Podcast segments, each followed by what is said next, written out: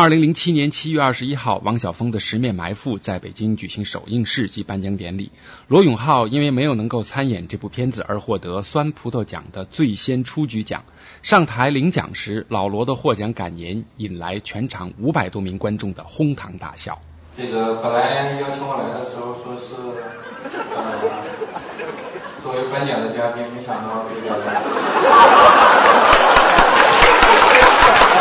来了之后，可能是他们那个讲座进度太多了，所以这个临时就送送给我一个。我想这个首先感谢我的父母。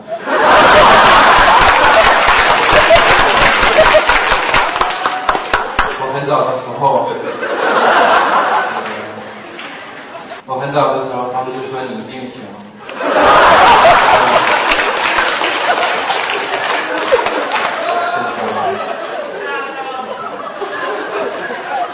好有点说不下去，还要感谢我家里的狗，这个我的律师，还有还有那些我一时想不起来名字的人，这个感谢所有该感谢的人。这个用后来王晓峰的描述来说，罗永浩上台时十分腼腆，脸都成了秋天的苹果。老罗语录中的一贯幽默成为当天的一大亮点。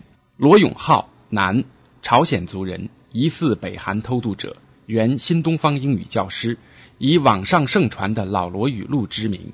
二零零六年创办博客网站牛博网。今天的反驳人民大会谈主角正是这位浪漫而温情的胖子罗永浩。我们的思念是 The only problem。with Microsoft is Jeremy Goldcorn reporting from Soho. 半岛英文台是怎样选中你的？他们面试你吗？人民大会谈。本节目由思科赞助播出，新网络人为本。你是什么时候开始做的呢？你看你口气已经不对了，不要这么严肃。牛博是去年八月一号，现在还剩不到一个月就一年了。你当时在干嘛呀？当时刚从新东方辞职出来嘛，我是去年六月份从新东方辞职，然后找了一个那个做技术的跟我合作，叫黄斌，我自己做内容，当时连文员也没有，就我们俩开始做了。美工设计这些东西是我的一个朋友在美国读书的，是我多年的小兄弟，然后他呃假期回来的时候我们一起搞了一些，然后还有一些是他回来之前就在那边设计的，大概就这样。嗯，那那个时候你做这个牛博，你想干嘛？呃，最初是在新浪写博客嘛，写博客，然后新浪搞得比较恶心，呃，也看了很多那个些博客网站，但博客网站本来博客这种形式就注定了文字垃圾多，我就想要有一个地方就是堆的好多博客，然后是精挑细选来的，然后可读的文章多一些，垃圾文章少一些，可能会比较受欢迎。我自己教书嘛，其实还是有一点教育理想的，所以我也拉了一些比就社会责任感比较强的这样作者在这儿写东西。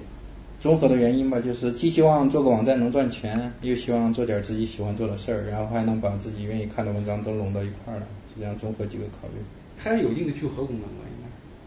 聚合是指什么 RSS 那种啊，你说像那个抓瞎或者是那种，那些网站，但是你相当于主观的把它给抓在一块儿，因为这些人本身都有。对，所以 IT 界的人不看好，他们觉得有了抓瞎，还有叫什么蚂蚁不是什么，就就这类网站，聚合类的这种网站，他说有了以后，人人都可以编一个自己喜欢的博客的那个首页。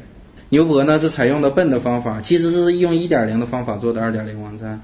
我们那些网文章都是给搬过来的，然后自己还架设了服务器，然后承担了更多的带宽，所以他们不看好这种模式。但实际上，你看的话，那些做聚合的网站都没有美人气高，一般。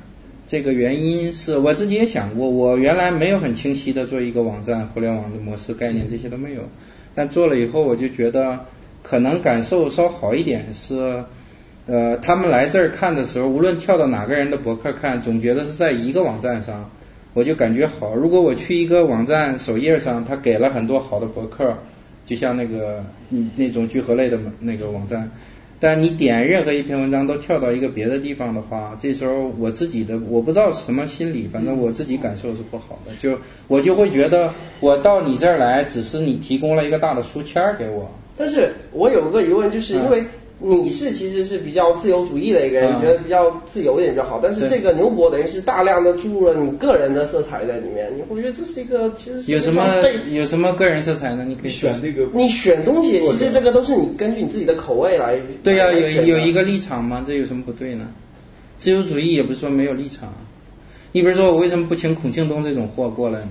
那你那上面有没有觉得你特别烦的人，就你招来又觉得特别烦的，你去删他的帖子，你把他赶出去？删帖肯定不会啊，但是现在是这样，牛博首页的编辑权，我觉得百分之百是牛博的，但有一些作者和读者好像不这么想，我觉得挺奇怪。你比如说，我看一个博客是否决定邀请是还是比较慎重，我会把他原来博客上几乎所有文章全看一遍，嗯，然后再决定要不要请他。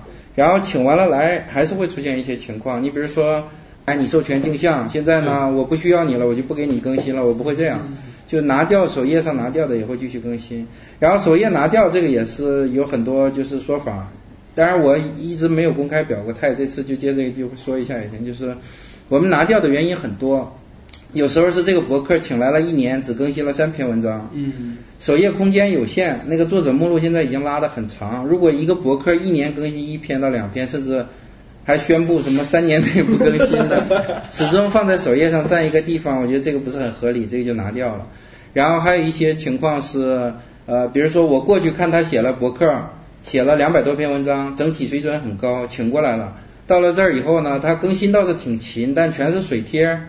当然，他有权利在自己博客爱写什么写什么，但我觉得我作为编辑也有权利在首页上爱选哪个放上去就选哪个放上去。所以他如果一直写水贴的话呢，我当然不会干涉说你不要写水贴了，写好贴。即使朋友我也不好意思这么劝。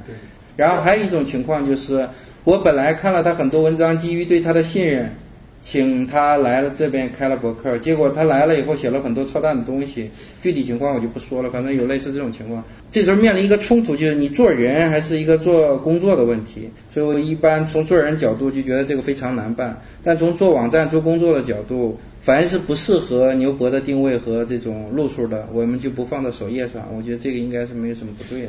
结果呢，读者就说你为什么每次拿掉某某某的时候都是偷偷摸摸的，不能光明磊落？这个也是一个很难办的问题。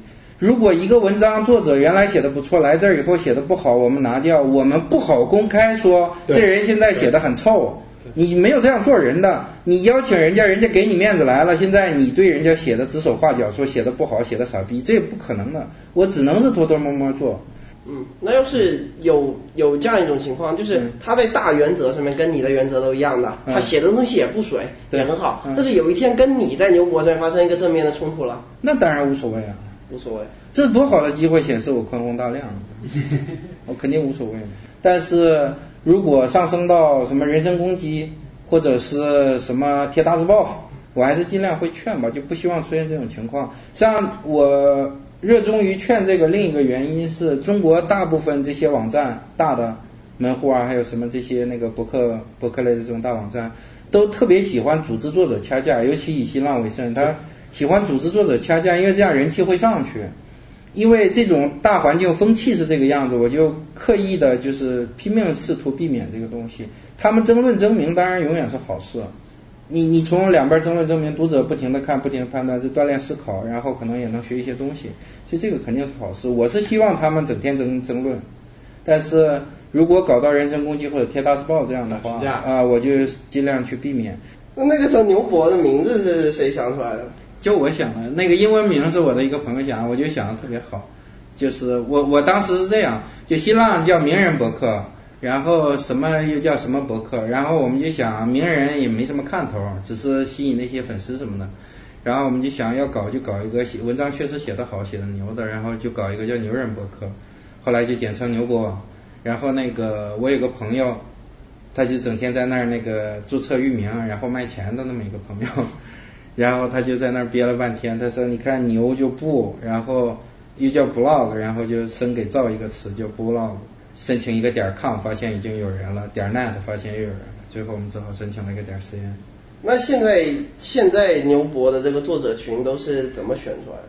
呃，就是凭着我的阅读，有没有什么标准可你能归纳出来一个标准呃吗？，标准的话，其实没有什么客观标准。可你觉得文章这种东西应该有客观标准吗？但牛博啊，也有人说牛博其实也是另一种名人博客。其实我们牛博上请了一些作者，是在牛博请他来之前根本就没人知道的，但文字也写得非常好。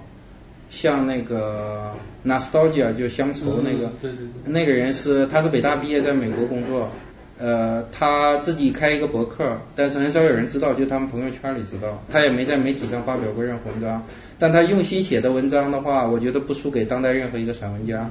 但是他就很少写，他也比较懒，很少写。我最开始采用的方式是到一个写的不错的人的友情链接里去看，后来发现看多了这个也不灵，因为他会把亲戚阿猫阿狗什么都做成友情链接，对。但最初我觉得这个行得通的时候，就挺意外的，发现了一些没有名气，也没有人知道，也没在媒体上发表过文字，但文章写的非常好。牛博开放注册以后，我们也从里边找了几个。就是自己来注册，并且也没有名气，也没发表过文章，但写的挺好的，我们也放到那个首页上去。那现在首页上面推荐的这些作者里面，你认识的多还是你不认识的？大部分是不认识。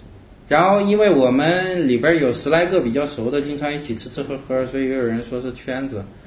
他妈的，牛博怎么会是圈子呢？这些人大部分就是互相是不认识的，天南地北，有些在国外一一辈子没见过一回的，还互相瞧不上的也特别多。互相鄙视啊，有这一条，这都很正常。我也不是觉得有什么圈子。如果因为大家有一些大概十来个人凑一块吃吃饭就算圈子，他妈的，嗯，要按照他们那种那个看法的话，那个所有人都不认识，这才不是圈子。我觉得挺奇怪的。那这些人里面有没有你约了但是约不来的？啊，有啊，有。我们邀请的绝大多数都邀邀来了，但也有个别那个没邀请到的，比如说那个艾薇薇，知道吧？嗯，我们邀请了艾薇薇，通过他的两个朋友说过，但是他就没明确说不行，但就不置可否，就好像是不愿意，所以就算了。然后还有郑也夫，郑也夫我们也通过朋友邀请过，然后他自己好像不是很感冒，然后就算了。我们现在邀请一般都不是邀请你过来，就是要求授权镜像啊。但实际上发现，绝大多数作者到这边镜像以后，点击都比他原站高。对对对。所以有一些作者主动愿意过来，当然我们也很欢迎，因为他会把他原来的那些忠实读者也带过来。怎么样？严肃起来的罗永浩和语录里的老罗对得上号吧？老罗的牛博网几次改版，点击率越来越高。那么当年的老罗语录究竟是怎么回事呢？他又是怎么听到自己的语录被人录下来传播出去的呢？他为什么那么不爱照相呢？且听反播下回分解。反播人民大会谈沟通体验源自思科新网络人为本。本节目由反播制作，triple w dot antiwave dot net。